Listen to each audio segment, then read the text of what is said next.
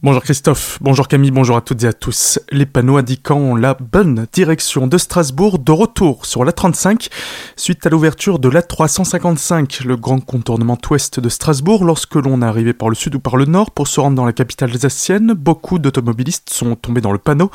Ils sont nombreux à s'être retrouvés sur le GCO, ce qui leur a fait perdre du temps et de l'argent. Suite à cela, une pétition réunissant près de 9000 signatures d'usagers mécontents, la CEA s'est rapprochée des services de l'État pour demander le le retour de la bonne indication sur les panneaux, le ministère des Transports ayant donné son aval suite à l'accord de la collectivité européenne d'Alsace et de l'Eurométropole de Strasbourg, ils seront installés ce lundi. Élections législatives, les candidatures se profilent. Vendredi, Charles Itzenstuhl, conseiller d'Alsace et adjoint en finance à la ville de Célestat, a officialisé sa candidature pour briguer un mandat de député à l'Assemblée nationale, et ce pour le canton de Célestat. Erstein, c'est un enfant du pays qu'il dit souhaiter continuer son engagement politique pour le territoire du centre-Alsace.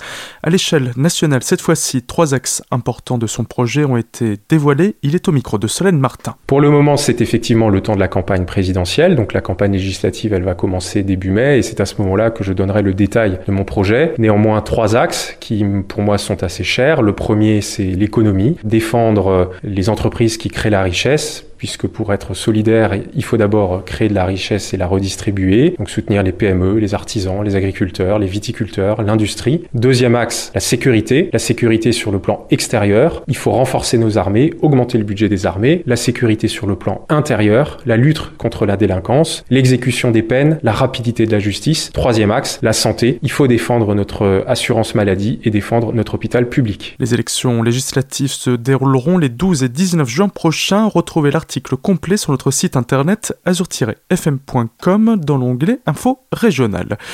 Plusieurs accidents de moto ont eu lieu ces derniers jours en Alsace, dont deux mortels vendredi. Le premier motard a perdu la vie vendredi vers 15h alors qu'il circulait sur les hauteurs de Marlenheim avant d'entrer violemment en collision avec un camion. Le médecin envoyé par hélicoptère n'a pu que constater le décès du quinquagénaire en arrivant sur place. Plus tard, peu après 16h, c'est un motard âgé d'une trentaine d'années qui a été tué après avoir heurté une camionnette et des arbres. Enfin, deux autres personnes ont été plus chanceuses hier après-midi alors qu'elles circulaient entre Sainte-Marie-aux-Mines et Ribeauvillé. Le conducteur a glissé sa moto, a fini sa course contre une voiture qui arrivait en face. Sa passagère et lui ont été légèrement blessés suite à cette chute et ont été transportés par les secours à l'hôpital de Célestat. Les pompiers au secours d'un chien à Metzeral, non loin de la Vormsa, alors qu'il se baladait avec ses maîtres, un chien a fait une chute d'environ 100 mètres sur une barre rocheuse.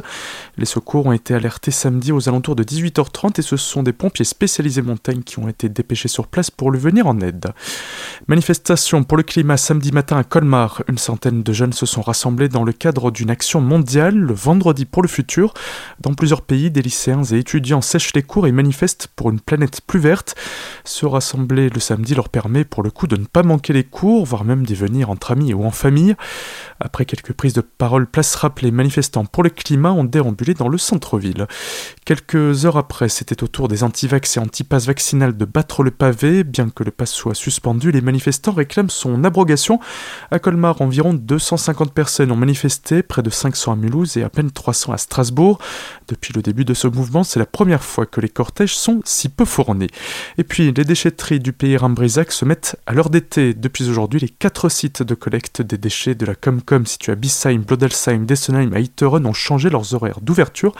Ils sont consultables sur le www.paysrambrisac.fr ou bien par téléphone pour toute info au 0389 72 56 49 tout de suite le retour de la matinale avec Christophe et Camille. Très belle journée sur votre radio.